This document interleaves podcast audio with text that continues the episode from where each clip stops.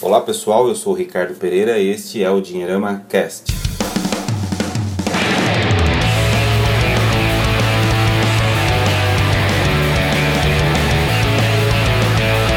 Dinheirama Cast é um oferecimento de empíricos, a sua escolha certa para decisões financeiras inteligentes e que mudam a sua vida. Acesse www.empíricos.com.br barra Dinheirama e faça o download de um relatório financeiro gratuito preparado especialmente para você, ouvinte do nosso Dinheirama Cast. Então, digite www.empíricos.com.br barra Dinheirama e baixe o relatório feito exclusivamente para você. O Dinheirama Cast também é um oferecimento de Alcanza, o robô de investimentos que aproxima vocês dos seus objetivos de forma simples, eficiente e automática. Acesse www.alcanza.com.br, Alcanza com K, e comece a investir agora mesmo. Alcance suas metas financeiras em www.alcanza.com.br. Alcanza com K. Bom, meus amigos, para começar o programa, vamos dar um hello para nossa equipe. Tudo bem com você, senhor Renato Devono? Opa, Rick, tô bom, cara. Tá, você viu que hoje viu que eu chamei você primeiro, né? Eu tô vendo. Sempre me disseram que os últimos seriam o primeiro, então esse dia chegou, né? Então tá ótimo. Bacana. Tudo bem com você, Giovanni Coutinho?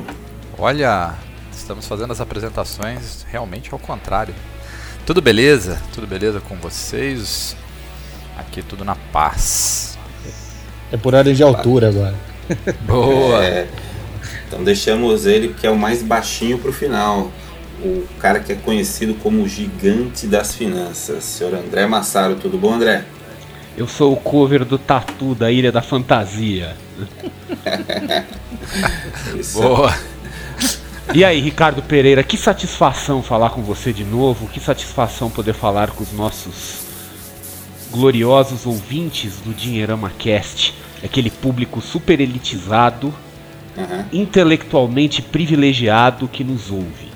Uau! Isso aí. O André, o André, eu acho que a sua cara é falar que prazer inenarrável falar com você. Eu acho que é, é a tua é. cara isso aí. Né?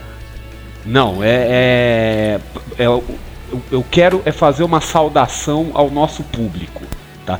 Porque o pessoal que assiste o Dinheirama Cast é, é realmente um pessoal privilegiado. Aliás, a gente sempre tem que dar um, um destaque para pessoas que querem falar de. querem ouvir falar né, de, de finanças, de finanças pessoais, é, essas coisas todas. Quando você entra numa plataforma de podcast e você dá uma navegada, você só vê putaria. Você só vê coisas imprestáveis, né? E o cara ele toma decisão, ele vê o dinheiro uma cast e fala eu vou ouvir isso aqui. Então esse cara é um, um herói, ele merece os parabéns, né? Isso aí. Então nossos parabéns. Então, até... Muito bem, parabéns, parabéns para você, nosso ouvinte. É, inclusive vou fazer até um pedido especial, né, para você, nosso leitor, nosso ouvinte, né? Fazer uma recomendação, uma avaliação do nosso podcast, né, na plataforma que você estiver ouvindo, né, nós estamos é, dessa forma deixando o nosso programa disponível e facilita que as novas ouvintes consigam encontrar o nosso podcast. Quais são as plataformas que nós estamos, Renatão? Nós estamos no Stitch, no, nós estamos no SoundCloud, nós estamos no iTunes. Muito bom. Tá, e, e é, é, sempre aquela coisa, se você ouvinte, você tem alguma outra plataforma da sua preferência, que não é nenhuma dessas, manda pra gente. Fala qual que é, que a gente dá um jeito de estar tá lá também. Exatamente. Aí, em breve estaremos em novas plataformas, está no processo, logo logo. Boa. Bom, antes de partirmos para a pauta da semana, para o tema da semana, vamos abrir espaço mais uma, mais uma vez para os nossos leitores que comentaram aos últimos podcasts. Vou começar com a Mércia Santana de Salvador. Ela mandou um e-mail falando assim: Olá pessoal, eu assisti o programa do dólar e gostei muito. Fiquei ainda com dúvida em relação ao papel do Banco Central. Afinal, até que ponto o dólar alto ou baixo tem alguma influência na política de juros? Acho que essa resposta é a sua cara aí, senhor André Massaro. Eu sabia que você ia mandar esse negócio para mim. Né? É, o, o, o que acontece é o seguinte: os juros ele acaba influenciando a cotação do dólar aqui, porque quando a gente sobe a nossa taxa de juros, dinheiro de fora vem para cá. Dizer, investidores veem uma oportunidade, né? Inclusive hoje nós vamos falar sobre juros, tá? E, e vai ter informações que vão até dar base aí um pouco para sua pergunta. Mas o Brasil hoje tem, tem uma das maiores taxas de juros do mundo. Investidores que estão querendo um alto nível de rendimento, investidores estrangeiros acabam vindo aqui para o Brasil, colocam dinheiro aqui no Brasil, e para colocar dinheiro no Brasil, eles precisam vender os, os dólares deles e comprar reais para aplicar aqui. Tá? Então, quando sobe a taxa de juros, né, nós temos aí uma, uma pequena tendência de valorização da nossa moeda e vice-versa, por conta disso. Tá? Quer dizer, quando, quando a taxa de juros cai, assumindo que você não tenha outros investimentos, outras vamos fazer de conta assim, a taxa de juros caiu, mas a bolsa os outras, as empresas, os, os investimentos de risco não estão acompanhando isso. Aí a gente começa a ter uma saída de dinheiro, aí o dólar, o, o dólar cai. Então, na verdade, assim, é o, o, o, comportamento do real frente ao dólar, ele se subordina aos juros e não o contrário. Tá? Bacana. É, alguém quer fazer algum, algum comentário adicional? Não, Massarão fechou, mandou bem. Bacana. O próximo ouvinte que vai ter o seu e-mail lido aqui é o Nelson Gomes do Rio de Janeiro. Ele disse assim: Olá pessoal, o programa sobre dólar foi um dos melhores.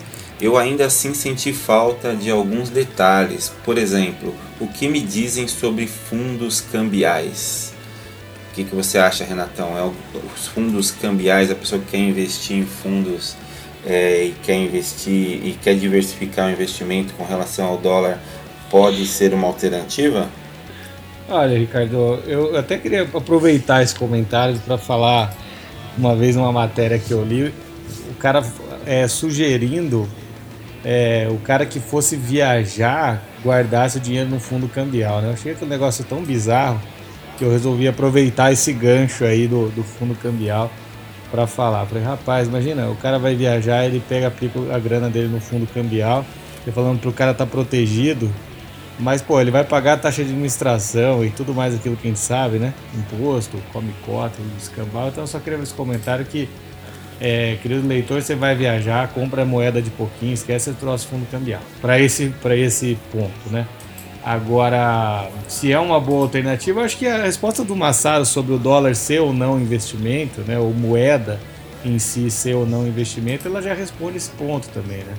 É, quando a gente fala de um fundo multimercado que entre é, dentro, dentro do seu portfólio também tem moeda estrangeira para diluir risco, como Ed, eu acho que faz sentido. Agora, um fundo cambial puro, para mim, é, do meu ponto de vista especificamente, não faz. Eu acho que você fica muito exposto. É, eu, eu não investiria e não recomendo, tanto para as pessoas para quem eu já fiz planejamento financeiro, como aí para o nosso ouvinte, eu não recomendaria, nem posso fazer isso, na verdade, né? mas eu não investiria meu dinheiro num fundo cambial. Talvez para situações muito específicas, né? Eu estava pensando aqui, né, Renatão? É, talvez situações onde a pessoa tem algum tipo de negócio, talvez até que tenha que, que vincule ou que mexa com alguma coisa de exportação que seja vinculado com moeda, não sei, alguma coisa talvez assim, né, nesse aspecto. Mas para o investidor comum eu tô contigo. É, eu, eu, a, gente, a gente tá falando para o pequeno investidor, né, Didi? Sim, sim.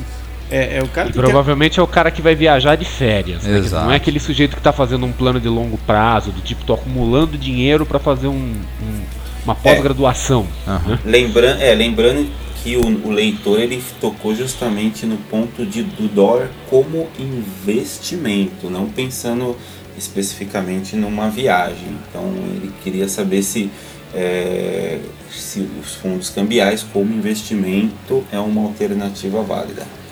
Não sei o que, o que o André pensa dessa história. Eu, eu, no geral, como, como uma coisa geral, eu não sou muito simpático a fundos de investimento, tá? Eu gosto de ETFs, eu gosto de, de fundos imobiliários, por exemplo, né? Fundos passivos, mas assim, fundo mútuo no geral e fundo cambial também, eu não, eu não sou muito fã, tá? Mas, porque é aquela coisa assim, você é, tem custos, você tem um esquema de tributação que acaba prejudicando né, a coisa da tributação semestral.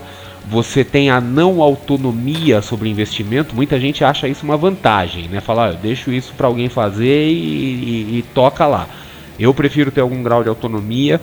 Então, assim, eu acabo não sendo muito simpático à ideia do, do fundo cambial e procuro olhar para outras coisas, tá? Então, por exemplo, aqui no Brasil, às vezes a pessoa pode fazer alguma coisa tentando envolver alguns derivativos, né? Quer dizer, acaba não sendo um negócio muito ideal, assim.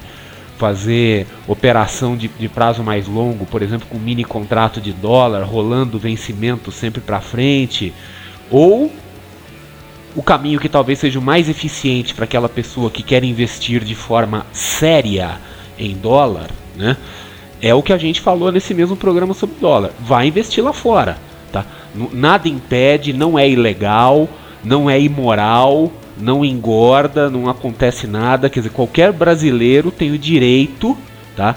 De, obviamente, com tanto que o dinheiro tem origem, com tanto que a pessoa cumpra as obrigações com as autoridades fiscais e, e, e monetárias, né, financeiras, Banco Central, Receita Federal, pode investir lá fora. Abre uma conta no país da sua preferência, estuda como é que é o mercado no país da sua preferência. Inclusive tem uma coisa que é importante quando a gente fala de investimento no exterior é o seguinte: é, moeda e jurisdição nem sempre são iguais. Tá? Você pode investir numa determinada moeda, numa jurisdição que não é a jurisdição daquela moeda. Então eu vou dar um exemplo. Por exemplo, você quer investir em dólar. Tá? Dólar é a moeda dos Estados Unidos. Mas se você abrir uma conta, por exemplo, na Inglaterra, na Inglaterra você pode abrir conta em dólar, em euro, em libra, né? Então, não necessariamente você precisa ir no país daquela moeda. Você vai para a Suíça, por exemplo. Na Suíça você abre na moeda que você quiser, né? Então fala, eu quero investir em euro na Suíça, eu quero investir em dólar na Inglaterra, eu quero investir em dólar no Uruguai. São todas essas possibilidades, né? Então, é, se, se a pessoa que quer investir em, em moeda estrangeira se ela realmente olhar um pouco para o mercado fora, quer dizer, parar de procurar aqui dentro, é, literalmente, né, metaforicamente, literalmente, o mundo se abre na frente dela. Falou tudo. Falou e disse. Bom, vamos para o tema da semana então? Vamos nessa. Bom, o programa de hoje tem como tema juros. Por que no Brasil eles são tão altos? Bom, acho que para começar, é, seria legal a gente deixar claro que o, a ideia de hoje é falar justamente dos juros para o consumidor, né? os juros bancários, aquele que quando a pessoa utiliza o cheque especial, o cartão de crédito, porque é, porque eles são tão altos e aí cada mesmo com, com a taxa básica de juros abaixando é, tendo uma redução aí nesse, nessa última reunião do, do Banco Central, os juros continuaram tão altos. Então, para começar, acho que seria legal você dar um panorama geral dessa, dessa questão dos juros, qual que é a diferenciação do, da taxa Selic dos juros normais. Você poderia fazer isso para a gente, André? Sim. É, bom, taxa Selic é, é, o que se chama de taxa básica, tá? Então, é, ela é uma taxa que ela é definida por operações no mercado interbancário. Tem um mercado interbancário que os bancos emprestam dinheiro uns para os outros em operações de um dia que são lastreadas em títulos públicos e deste mercado bancário participa também o Banco Central. Então o Banco Central ele acaba é, tendo um papel muito importante nesse mercado que é de, de ajustar a taxa Selic do mercado interbancário a taxa chamada meta, porque existem duas taxas Selic, né? Tem a taxa a meta, que é aquela taxa do Copom, e a taxa over ou efetiva, que é a taxa do mercado. Tá? Então o Copom define qual é a taxa e o Banco Central no mercado interbancário que regula aquilo lá. Tem uma outra taxa interbancária no Brasil, que é a taxa do CDI, tá? que, que é um outro mercado interbancário paralelo do qual o Banco Central não participa. Mas o ponto é assim: como essas operações são entre bancos e lastreadas em títulos públicos, elas são operações de baixíssimo risco, praticamente de risco inexistente. Então a taxa dessas operações é considerada a taxa básica. Qualquer outra taxa praticada no mercado para empréstimos, ela vai ser acima dela. E o que chama atenção realmente é o, a distância que as taxas típicas de, de, de consumo no Brasil têm em relação à taxa básica. Então eu vou dar um, um exemplo bem bobinho, tá? Vamos pegar a taxa básica, tá? É, nós temos aí hoje uma taxa básica de 14%, né, contra uma taxa básica, por exemplo, nos Estados Unidos de 0,5%. Né. É, a nossa taxa de rotativo de cartão de crédito média, hoje, eu não lembro o número exato, mas ela está aí em torno de 450% ao ano, talvez um pouquinho menos que isso. Tá? Enquanto nos mesmos Estados Unidos a média do rotativo do cartão de crédito é 10, 12% ao ano. Então veja que ah, fica um negócio bastante desproporcional. Né? Quer dizer, o, o, o spread aqui acaba sendo bastante grande mesmo. Spread sempre levando em conta a diferença entre o, o, valor que os bancos pegam dinheiro, que é alguma coisa próxima a Selic ou um pouco abaixo disso, né, quando pega do grande público, e do que eles passam ali para frente. É, é, então, assim, nós temos uma realidade de taxas ao consumo no Brasil que ela é muito mais gritante né, em termos de descolamento daquilo que se pratica no resto do mundo do que a gente tem com relação a taxas básicas e taxas de investimento. 400 e pouco por cento ao ano é uma taxa que fora do Brasil, sei lá, acho que nem agiotas Iota. ligados a a organizações criminosas cobram esse negócio aí, né? E aqui, assim, é um negócio perfeitamente legal, é regulado. E então é, é uma coisa. Quando você fala isso para um estrangeiro, geralmente ele acha que você está brincando com ele. É, é bem por aí mesmo. E o engraçado que a gente percebe cada vez mais as pessoas é, se mostram né, indignadas com relação a essa taxa de juros, esses juros, na verdade, e mas mesmo assim continuam utilizando as linhas de crédito, aí, principalmente as mais caras, que também são as mais fáceis. É, Renatão, você acha que nós, como consumidores desse crédito, também somos um pouco responsáveis por esses números exorbitantes? Oh, Ricardo, o, o, os, ban os banqueiros juram que sim. é, eu vou contar o que, que eles juram que sim. Né? Teve uma vez eu vi uma entrevista do Setúbal falando e perguntaram por que, que o, o juro cheque especial é tão caro, né? E aí a resposta dele foi basicamente a seguinte, né? Dada o risco, né? ou seja, dado o risco de inadimplência que os juros são tão altos. Então o banco está se protegendo e ele falou exatamente com essas palavras, né? O, os bons estão pagando pelos maus. A gente já conhece essa história, né? Agora, uhum. do ponto de vista que você colocou, e aí a gente sabe muito bem disso, né? Que se é, é, é uma lógica de mercado que não há, não há nem como se questionar, é a seguinte, né? Se não há demanda, né? É, obviamente é, é, não, não, não há oferta, né? Então assim, se você não tem ninguém tomando, os caras vão ter que fazer o quê? Eles vão ter que dar um jeito de é, é, se adequar para poder oferecer o produto. Então, como as pessoas tomam, né? Você vê que engraçado, o André falou de juros de cartão de crédito nos Estados Unidos, na média, 12% ao ano. 12% ao ano, hoje em dia, nem o nosso crédito imobiliário, que tem uma garantia real, né? É, é, tá, uhum. tá, tá nesse nível. Então, quer dizer, os caras têm um, um, um, um crédito de aval rotativo de 12% ao ano e o cara quer comprar uma casa aqui não tem juros dessa altura. Então, assim, é, e aí se o Navarro tivesse aqui, ele, ele, ia, ele ia também, ele tinha nesse caminho. O mercado de carro acaba é, é, sendo um paralelo perfeito, né? Por que, que carro é tão caro no Brasil?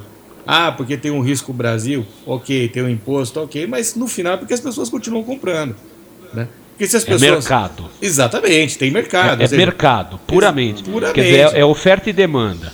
E aí nós estamos vendo uma, um, uma escalada dos preços dos carros absurda. Né? Mas por que estão fazendo isso? Porque as pessoas continuam comprando. Simplesmente assim. A, a, a, a Fiat lançou uma caminhonete lá por 120 mil reais, que não vale nem metade disso, e a galera está comprando. E a galera simplesmente vai lá. O, o, o carro tem motor de, de, de, de, de, de um carro muito menor e o povo está comprando. Então, é, enquanto tem mercado, né, como o André falou, os caras cobrar, eles vão forçando, eles vão até onde que vai. Né, pô, 400... é, eu queria fazer um comentário sobre isso que você falou da, da inadimplência, tá? Porque, de fato, né, o que esse banqueiro comentou, ele está correto. Tá? Os bancos são vários fatores que fazem no, no, com que o, a taxa de juros no Brasil seja muito alta. Na minha opinião, a principal dela é essa que você comentou agora, é mercado. É, é, as pessoas pagam, elas reclamam, resmungam, mas elas pagam. Exatamente. Só que, por exemplo, a questão da inadimplência, a questão da dificuldade de recuperar crédito, ela é real. Sim, tá? claro. É real, não vamos questionar isso. Só que já foi muito pior. Tá? Quando eu trabalhava em banco, na época do Jurássico, assim, um pouco depois que a Terra esfriou, né? O, assim, qualquer processo. Eu nunca trabalhei na linha de frente de banco, tá? Quer dizer, eu nunca fui de agência, essas coisas todas. Eu trabalhei no, no Itaú, eu era da área internacional, não sei o que, então eu ficava um pouco afastado desse dia a dia de, de de operação bancária é. típica. Assim, então esse né? banqueiro foi seu chefe, pô. Sim, foi, foi meu chefe. né? E, mas eu trabalhei em outros bancos também depois, mas aí bancos estrangeiros, né? Mas assim, eu lembro na época é, que praticamente, assim, era impossível, impossível, tô falando assim nos anos 90, né? Impossível pode ser um certo exagero, vai, mas é muito era muito difícil um cliente bancário processar um banco e não ganhar. Porque a justiça, a justiça brasileira ela é historicamente anti-banco. Existe um ranço contra os bancos do, do, judiciário brasileiro. E esse ranço, nos anos 90, ele era uma coisa claríssima. Quer dizer, você... a coisa mais absurda. Sabe aquelas histórias que a gente ouve do, dos Estados Unidos, de indústria do processo? Que o cara escorregou na frente de uma loja, ele vai e processa a loja, sabe essas coisas assim? Quer dizer, isso era o cenário aqui nos anos 90 com o banco. Qualquer coisa, o gerente olhou feio para sua cara, vou processar o banco. E você ganhava, né? Então, nessa época, os bancos eles reclamavam e reclamavam com muita razão, porque falava assim, olha, é, se o cliente levar judicializar isso, se o cliente levar isso aí para um, um nível um pouco mais alto, a gente perde. A justiça dá, dá perda para nós em tudo. Manda recalcular, manda botar juros de 12% ao ano. Quer dizer, aquelas coisas arbitrárias né, que a justiça às vezes faz. Porém, porém, aí depois eu, eu me afastei do universo bancário, mas pessoas do nosso convívio, que vocês conhecem também, que são ligados a banco, que são ligados ao Ministério da Justiça, que são ligados a PROCON, que são ligados a órgãos de proteção ao crédito, vem passando para nós aí, e não é nenhum segredo, essas informações são públicas, tá? Que de uns bons anos para cá essa situação mudou um pouco, tá? Hoje o banco ele não é mais essa coisa em defesa na frente da justiça. A justiça tem dado muito ganho de causa para os bancos aí e tem clientes bancários que estão passando por, por maus bocados aí que, que foram para a justiça contra o banco ou o banco foi contra a justiça. Então, assim, ainda é muito difícil recuperar crédito no Brasil, mas é, é menos pior do que já foi no passado. Tá? Então, esse argumento de que né, o, a taxa de juros é alta por causa da dificuldade de recuperação de crédito, ela, a, ela, a taxa deveria ter caído um pouco já, né, de lá para cá, porque melhorou Sim. o cenário. Tá? Então, assim, isso é um fator mas é um fator. Isso, isso me soa muito mais como um discurso racionalizado, tá? Para a pessoa não ter que dizer ali na cara dura, falar, olha, a gente cobra taxa de juros alta, é porque as pessoas pagam, tá? Quer dizer, se, se, eu tenho, se você tem uma loja que você vende um produto por 50 reais, mas você descobre que o público está tá disposto a pagar 500, você não vai vender a 500? É. Quer dizer, qual é o incentivo que você tem como, como fornecedor de crédito, qual é o incentivo que você tem a baixar a taxa de juros se o seu público paga? Porque tudo bem, o público reclama, resmunga, vai nas redes sociais e fica convocando protesto e fala que vai rodar a baiana, fala que vai xingar todo mundo, mas o cara vai e paga, né? E, e Quer dizer, a verdade é assim, mas assim. Vamos, vamos imaginar mas nada, justifica, mas nada justifica o tamanho dos juros, falando da parte de risco, né? Assim, mas a... não tem que. Não. Mas não tem que justificar. A verdade é que não, tem, não, não há necessidade de justificar isso. O mercado justifica.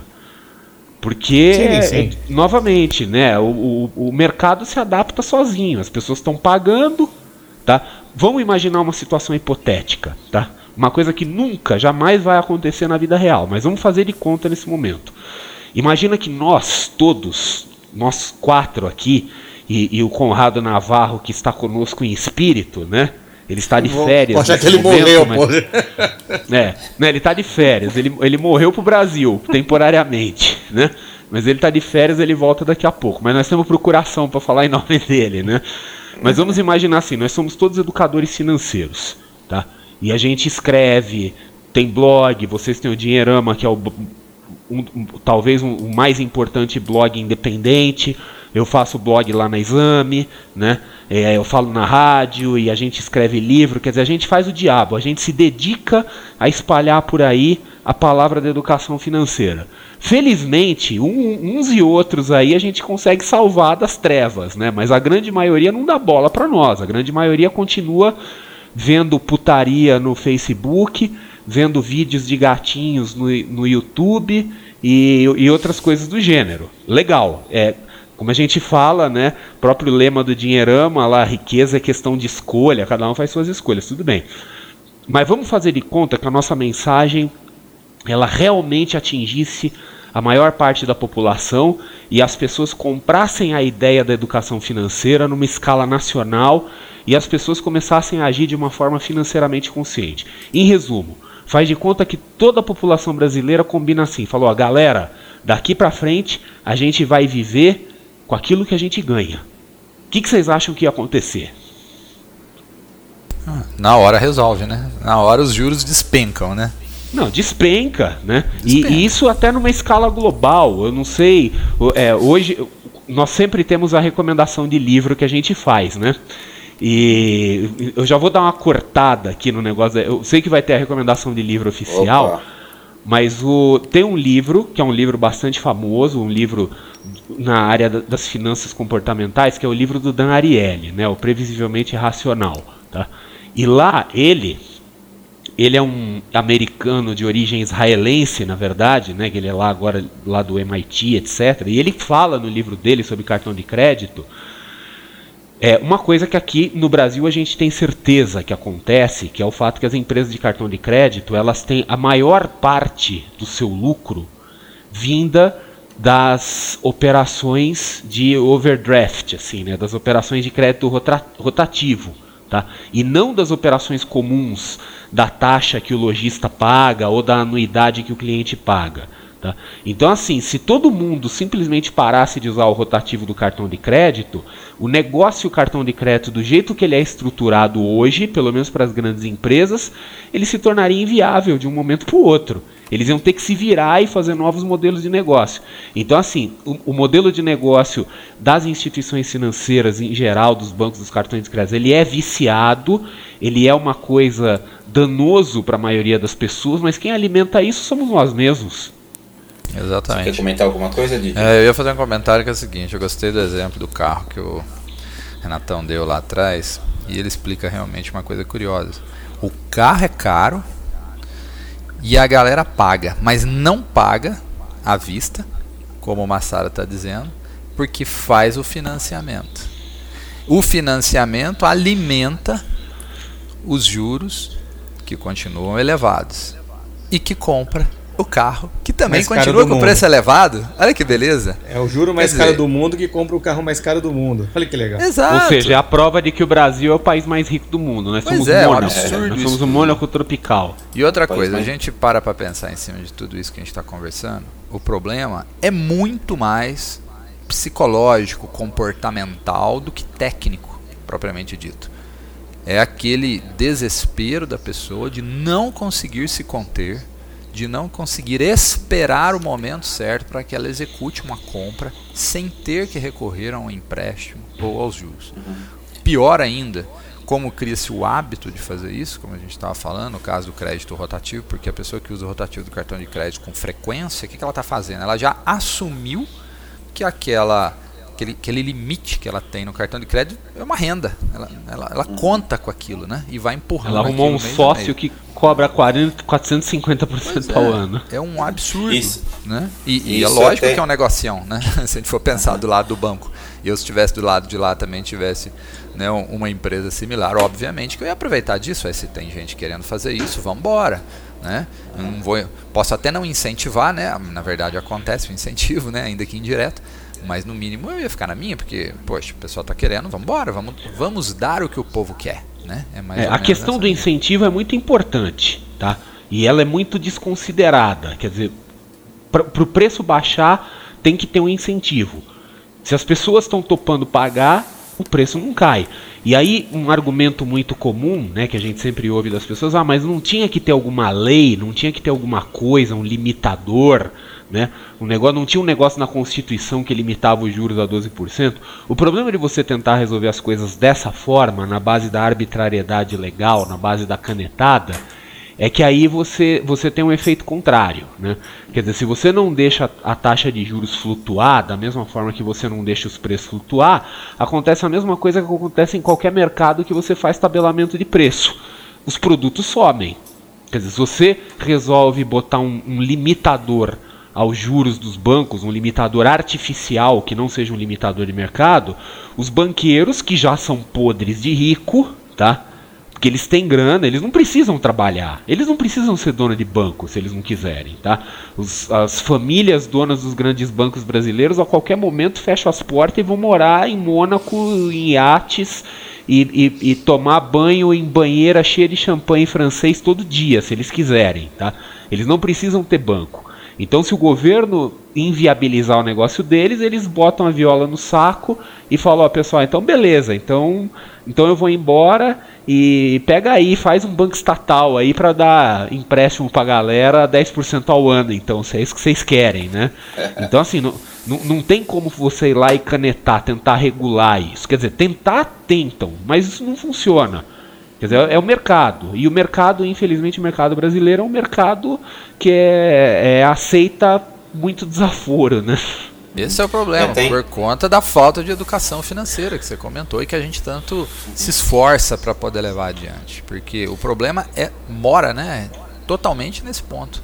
A pessoa não conhece, ela nem sabe o que, que ela está fazendo. Ela, ela, ela, aprende rapidamente como que ela toma a dívida, ela aprende rapidamente como que aquele empréstimo pode ser, entre aspas, interessante para ela, mas ela tem uma preguiça tremenda de entender o mecanismo como um todo, de perceber o tanto que ela está jogando dinheiro dela fora, alimentando todo esse sistema, etc. É aquele caso, né? A gente ouve falar por aí uma, né, uma, tá tendo uma vertente, né, mais recente aí de, de uma espécie de demonização dos bancos, né?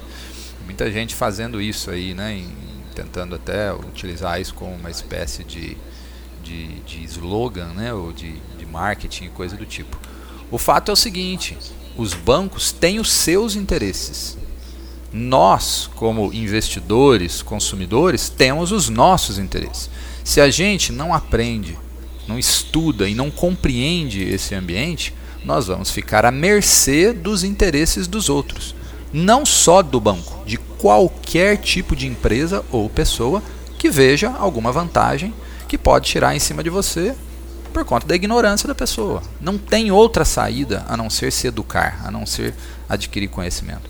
A pessoa que não sabe, ela se deixa levar pelo conhecimento do outro, que nem sempre é o melhor para ela. É, esse é o problema, a coisa mora aí. Então vamos nós aqui de novo martelar.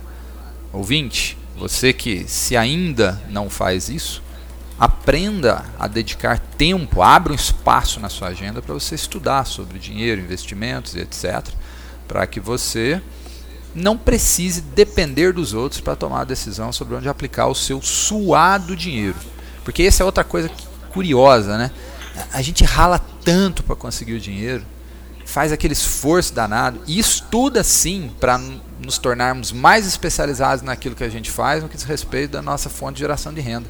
Aí na hora que o dinheiro vem para a mão, a gente não está nem aí em como utiliza, em como gasta, em como né, aplica, investe. Né? Vide que mesmo depois de tantos saques na poupança ainda temos muito dinheiro lá, quer dizer, muita gente ainda desinformada e tal. E aí morremos na mesma questão de sempre. Né? O problema da nação é a educação. E a educação financeira é só né, um né, dos vieses aí dessa educação maior que coloca toda uma nação numa rota de pobreza generalizada. No dia sempre vem aquela, aquela coisa cultural, né, das frases que, que as pessoas trazem pela vida inteira. A primeira é aquela de fazer a parcela caber, né? Ah, é uma parcelinha que cabe. Foda-se que tá pagando 20% de juro ao mês, mas ah, a parcela cabe no orçamento, dane-se, né? E a segunda é aquela de quem não faz dívida não, não tem nada, né? O cara, quem não se endivida não tem patrimônio, né? Então, assim, tem, tem uma herança uhum. cultural desgraçada nessa história. Também. Não, e são crenças que confirmam aquilo que as pessoas querem, porque as pessoas querem consumir. Tá, é um fato. Então elas, elas acabam racionalizando um monte de coisa, pegando um monte de crenças bobas, de ditados populares é, que não fazem, não tem o menor cabimento e usam isso para confirmar as suas visões pessoais de mundo. Então aquela coisa, ah, quem não faz dívida não, não pode, não consegue ter nada. Pera aí, você está falando de quem? Cuidado com essa generalização, tá? Eu, eu conheço um monte de gente que tem um monte de coisa e nunca se endividou. De quem que você está falando exatamente? Fale por você só, né?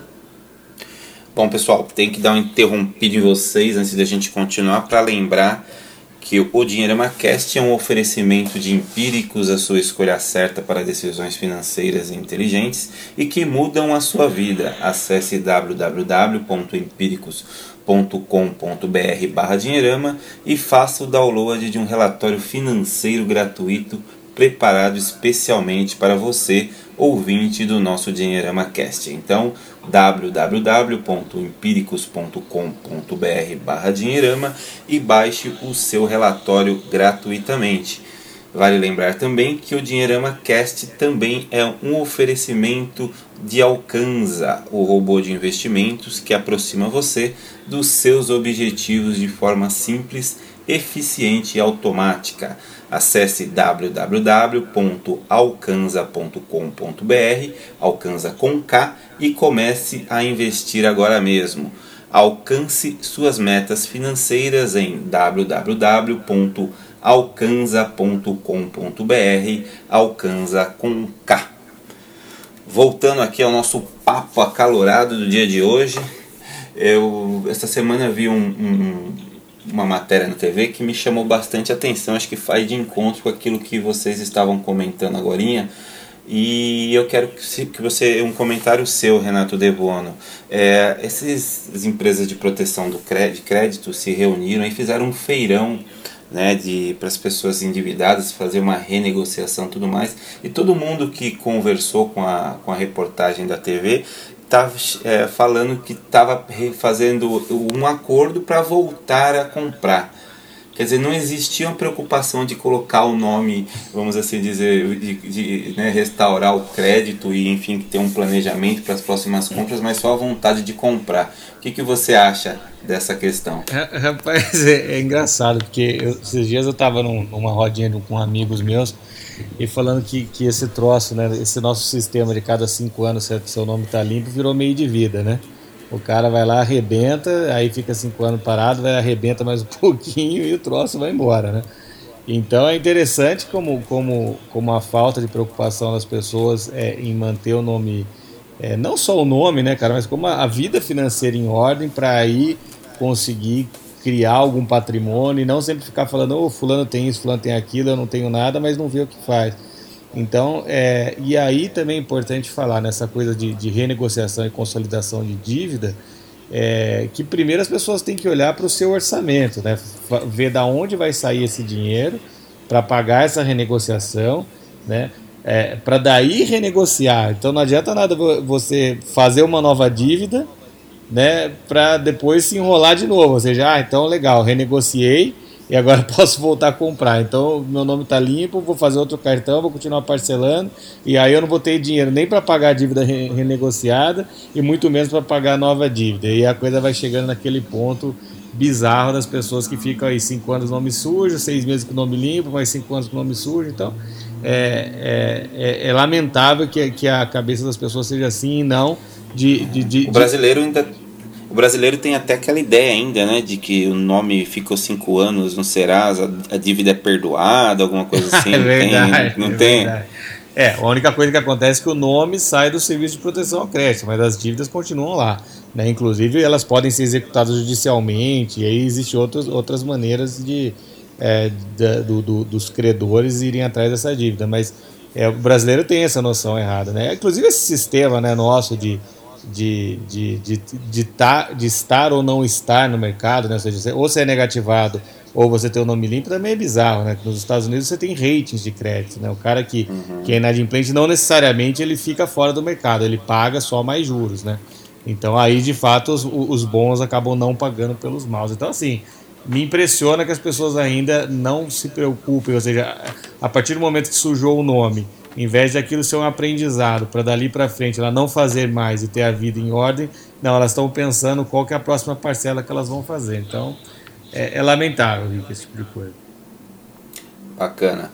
Bom, vou perguntar agora para o André Massaro. André, você que está com o nome limpo aí no mercado, tem bastante crédito. Pelo menos você... até a última vez que eu vi, né? Milhões investidos, é importante falar Milhões isso. investidos. A, a última tudo. vez que eu entrei no, no site da, da, do Serasa e do Boa Vista, aliás, sempre lembrando, né? Essas duas empresas aí têm serviços gratuitos, né? Para as pessoas que querem monitorar o próprio nome, né? Bacana. Bom, a gente falou já sobre alguns itens né, importantes aí que fazem os juros no Brasil serem tão altos. E, mas acho que deve ter mais coisa aí nesse, nessa equação aí doida aí que, que o pessoal monta as taxas de juros. Né? A gente tem inflação, né, risco, depósito compulsório. O que, que você pode é, dar uma, é, tem outros fatores, né? Óbvio, a gente não pode dizer que é só o mercado. O mercado é muito importante, mas tem outros fatores. Então você pega a inflação, por exemplo. A inflação agora começa a dar sinais de queda, tá? Uhum. É, porém, assim, a inflação brasileira ela é muito alta para os padrões internacionais. Tudo bem, quem tem ainda memórias vivas, né, daquela época do final dos anos 80, começo dos anos 90, aquela época de hiperinflação, Pode parecer que a inflação brasileira é a coisa mais tranquila do mundo, tá? Mas hoje, para os padrões internacionais de uma economia desenvolvida, qualquer coisa acima de 3% ao ano já é considerado uma inflação fora de controle. Tá? Então aqui no Brasil nós temos inflação alta e isso influi muito na taxa de juros, inclusive na taxa, aliás, principalmente na taxa de juros básica. Tá? É, a questão do risco, a gente comentou também é, é, que o risco no Brasil ele ainda é alto para quem empresta, mas ele já foi pior. Tá? No passado ele já foi pior, essa história dos bancos tentando recuperar crédito.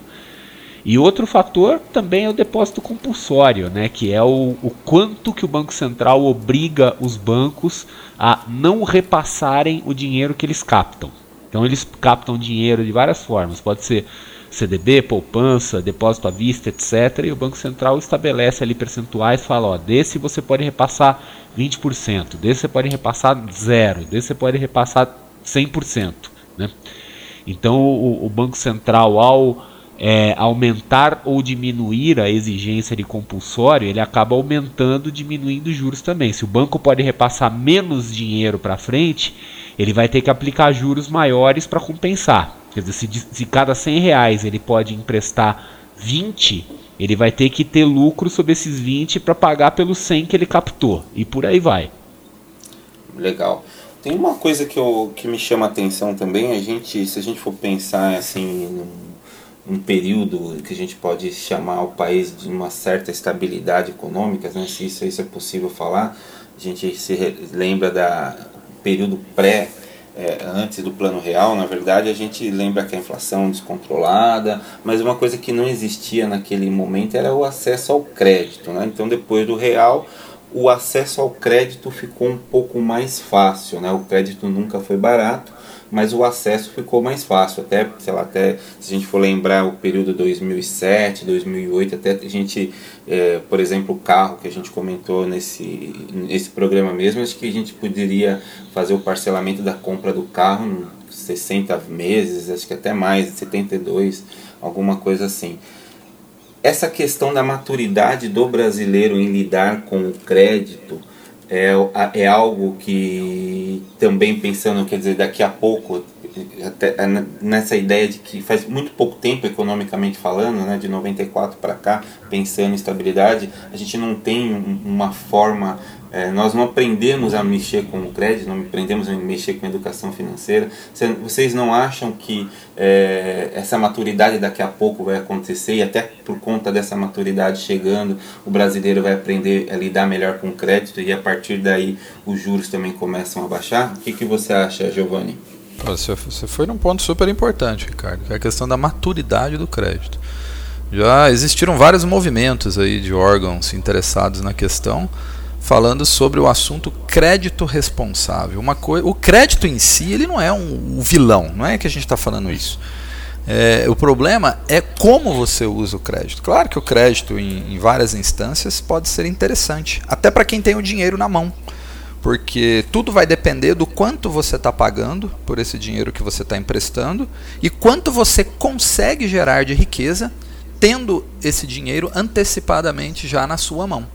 Tem pessoas que são muito hábeis em multiplicar o dinheiro. Não estou falando do mercado financeiro necessariamente, embora seja possível lá através da renda variável, mas com riscos elevados. Mas eu digo principalmente na questão do empreendedorismo.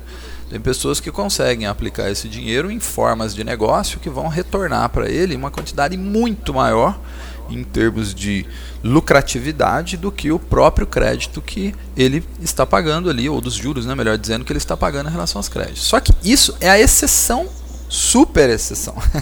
a maioria das pessoas não tem essa, essa visão. Ela toma o crédito para pagar mais caro mesmo, simplesmente por uma questão de ansiedade. Eu não quero esperar juntar dinheiro para comprar um bem que não vai me gerar nenhum tipo de renda extra. O carro, por exemplo, o mesmo carro que a gente está dando vários, já fizemos vários, várias vezes utilizamos aí como exemplo aqui ao longo do, do nosso bate-papo. Se é um carro, por exemplo, para a pessoa gerar renda, já começa a mudar de história a questão do, do financiamento. Agora, se é um carro para pagar de gatão ou de gatinha, para poder se render a questão do status e mostrar que pode, porque o outro vizinho comprou também, ou você também achando que ele pagou à vista, mas são dois boletos sobre rodas, como eu gosto de falar, aí a gente está tendo um problema de crédito irresponsável. Estamos usando o crédito de uma maneira irresponsável. E aí, é claro, a coisa vai desandar. Aí não, não tem como isso terminar bem. Então, quer dizer, é uma coisa nova sim. Né? o, o brasileiro está pouco acostumado com essa, vamos dizer, entre aspas, estabilidade, né? porque eu também não quero acreditar que nós temos uma economia estável, na verdade, uma economia de bastante risco, né? somos um país em desenvolvimento, com todos esses altos e baixos e crises, você vê qualquer besteirinha que acontece aí no outro lado do mundo reflete aqui, em termos econômicos, então acho até bastante arriscado a gente pensar nesse conceito de estabilidade e ah, eu vou fazer uma dívida mesmo porque eu vou ficar empregado bastante tempo e a economia está estável, então eu vou pagar isso lá na frente. Muita coisa pode dar errado no meio do caminho. E aí esse crédito vai ser um baita de um problemão se você se tornar um inadimplente em vários aspectos, né? Aí a cadeia toda vai sendo afetada com isso. Ô, ô, Didi, é por aí. Ô Didi, só, só uma brincadeirinha, né? Até no, naquele texto meu da semana passada crédito e consciente na mesma frase, no mínimo é uma insanidade, né? É, tá difícil. É uma coisa muito rara. É, é, é possível e a gente se encontra, mas é muito raro. É, é mas, raro. É, é, mas eu acho que esse, esse, isso que você falou, ele, ele é muito verdade no, no, no, no, no âmbito empresarial, né, cara? Do, do crédito como alavancagem para lucro. Agora, no, no âmbito pessoa física, é consumo e pronto, né, cara? Tem. Sim, na grande maioria das vezes é. E aí, para mim, na minha visão, hoje o brasileiro ainda é muito irresponsável na tomada de crédito. Muito irresponsável. É, é, o que eu observo por aí. Por isso que tem essa quebradeira geral, por isso é um país pobre também. É um, é um povo que não sabe gerar riqueza. É um povo que quer emprego, que quer emprego fácil, que quer ser cuidado pelo chefe, quer ser cuidado pelo governo. Ele, ele pede isso, o povo implora por isso. Ele quer uma bolsa disso, quer uma bolsa daquilo, ele quer tudo na mão. Ele não quer construir, não quer ralar, ele não quer correr o risco, ele quer que alguém regule o risco dele. Olha que coisa absurda. Quer dizer, como que eu. A gente é que tem que aprender a lidar com as consequências das nossas escolhas e decisões. Não tem que ter um terceiro para me proteger de mim mesmo, né? Como é que eu... é, é um absurdo isso, né? Então, é, eu acho insano ainda a forma como nós lidamos com, com o dinheiro e com o mercado financeiro de forma geral. A gente muito mais se enrosca com ele como nação do que extrai dele riqueza para ter uma vida com melhor qualidade. É o meu ponto de vista. Boa. Bom, então pelo que eu estou entendendo de nosso papo de hoje, os juros no Brasil vão demorar ainda um bocadinho para cair a níveis é, de países parecidos com o Brasil, enfim, até mesmo de países é, até piores economicamente do que a gente. E nesse meio tempo, o que, que as pessoas devem fazer, o André Massaro? É não se endividar, basicamente isso, tá? Quer dizer, num, num lugar onde você tem taxas aí da ordem de 300% ao ano, 450% ao ano, é, nada justifica o endividamento.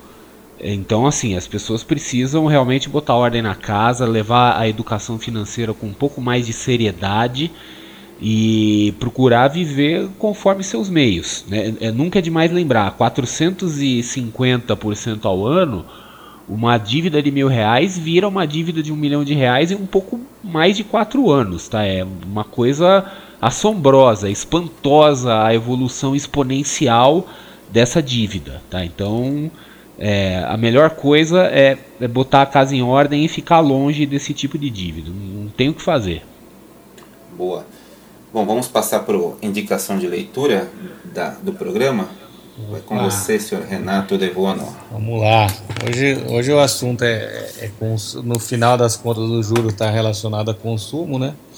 Então eu vou trazer um livro que inclusive eu já fiz um post dele no Dinheirama, que ele é o chama Happy Money, que é a ciência do, do, do gastar feliz, né? Do, do gastar mais feliz. É, é The Science of Happier Spending e é uma abordagem financeira muito diferente daquela que a gente está acostumado. Ele foi escrito por dois professores, uma professora de psicologia é, da Faculdade da Colômbia Britânica do Canadá, que é a Elizabeth Dunn, né, e pelo Michael Norton, que é professor de é, negócios e marketing daquela universidadezinha lá de Boston, você sabe qual, qual que eu estou falando? É aquela tal de Harvard lá, aquela faculdadezinha lá. E então o que, que eles falam nesse livro? É interessante porque eles fizeram uma pesquisa e a primeira coisa que chama atenção é, é o tamanho da amostragem de uma pesquisa feita é, lá na América do Norte. Os caras fizeram pesquisas com uma amostragem de 25 a 30 mil pessoas, enquanto que nossas pesquisas eleitoral, eleitorais fazem com mil. então é, é impressionante a seriedade com que eles levam. Eles fizeram durante anos essa, essa pesquisa para identificar como os hábitos de consumo influenciam na felicidade das pessoas. E eles chegaram numa, numa conclusão, assim, resumão de tudo é que as pessoas que, que se preocupam menos com consumir e mais com vivenciar, ou seja, que gastam menos com produtos é, é, é, é, duráveis, como carros, TVs, coisas caras, e investem mais em, em experiências, ou seja, viagens, fins de semana com a família, ou uma, ir até um, assistir um show, ou mesmo uma coisa que ela não precisa necessariamente gastar em um parque público, que é tão comum lá nos Estados Unidos e no Canadá, essas pessoas tinham índices de satisfação com a própria vida muito maiores do que aquelas pessoas focadas no consumo. Então me chamou bastante atenção esse livro, eu acho que tem tudo a ver com o que nós estamos falando hoje aqui. E inclusive essas, essas pessoas que compram experiências em vez de comprar produtos, ao invés de consumir produtos, elas gastam menos do que as pessoas que estão sempre se endividando para para consumir mais e mais. Então tem tudo a ver com o nosso assunto. Então o livro chama Happy Money, né, a ciência do, do, do, do feliz gastar, da Elizabeth Dunn e do Michael Norton. Eu não sei se tem versão, a gente está parecendo meio metido, né? Eu não sei se tem versão em português. Vou procurar e vou falar para vocês depois por escrito para os leitores. A gente deixa algum comentário, mas é, vale muito a pena. Tem, tem ele a versão digital para baixar na, na Amazon, enfim. Vale a pena ler, fazer um esforcinho aí para traduzir e tal, porque é, o livro é, é curtinho e, e, o tema é muito diferente do que a gente está acostumado, que, que do, do, foco nas economias para sempre gastar mais. Na realidade, ele está falando a relação entre gastar e ser feliz, que isso pode ser possível. Boa. Boa. Bom, boa dica. É... Boa dica. Bom, lembrando que o Dinheirama Cast de hoje foi um oferecimento de empíricos, a sua escolha certa para decisões financeiras inteligentes e que mudam a sua vida. Acesse www.empíricos.com.br barra Dinheirama e faça um download de um relatório financeiro gratuito preparado especialmente para você que é ouvinte do nosso Dinheirama Cast. Então você já sabe, www empíricos.com.br barra dinheirama. O Dinheirama Cast também é um oferecimento de Alcanza, o robô de investimentos que aproxima você dos seus objetivos de forma simples, eficiente e automática. Acesse www.alcanza.com.br, o Alcanza com a letra K, e comece a investir agora mesmo. Alcance suas metas financeiras em www.alcanza.com.br, Alcanza com a letra K. Senhores, chegamos ao final de mais uma edição do Dinheirama Cast.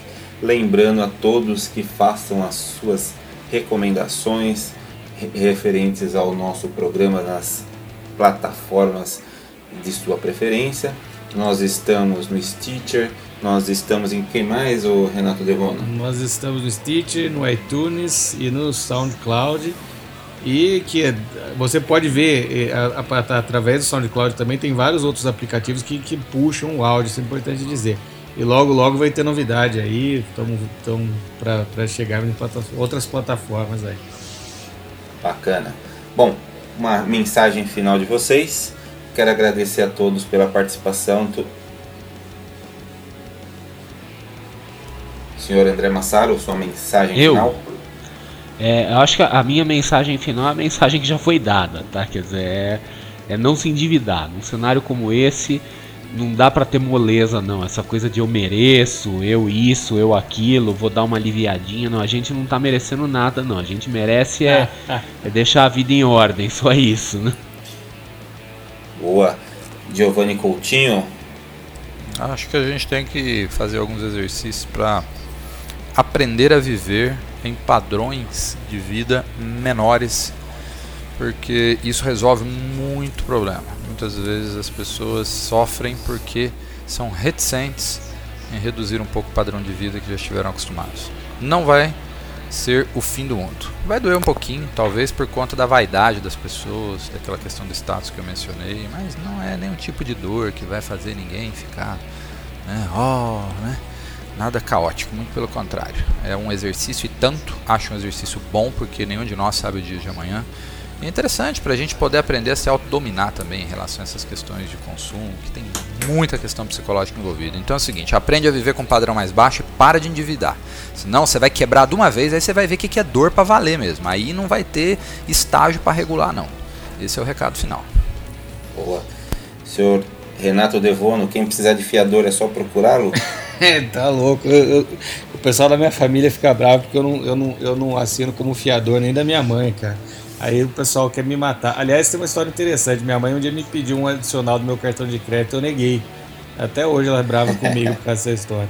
É verdade, é fato. Tô contigo e não abro. Então, é, eu falo, olha, eu dou, mas eu não empresto dinheiro. Mas enfim, o meu recado final é o seguinte: é, pegando carona no que o André falou depois do Giovanni, é, é, e, e lembrando, nenhum tipo de aquisição dá carta branca para fazer dívida. Por mais socialmente aceito e estimulado que seja, principalmente a questão do imóvel. O pessoal fica bravo, né, Rick, que a gente fala do imóvel, qual que são as uhum. vantagens de alugar, que o aluguel é muito barato, que, que permite as pessoas poderem guardar dinheiro alugando e não comprando. Mas é isso aí, uhum. pessoal. É, é, é, essa, coisa que tem que ter a casa própria não é carta branca para se endividar. E como o André falou, num país que tem juros do, do tamanho do nosso, nada justifica, nem mesmo a casa própria, se endividar. Então esse está aí meu recado. Então é isso, pessoal. Agradeço mais uma vez a todos. Eu vale o lembrete de tomar muito cuidado com o crédito. Os juros realmente são muito altos e rapidamente uma dívida aí pode sair de controle. Então um abraço a todos e fica o convite para que nos acompanhe nos próximos episódios do Dinheirama Cast. Então um abraço e até a próxima. Valeu, valeu. valeu. Alô, alô.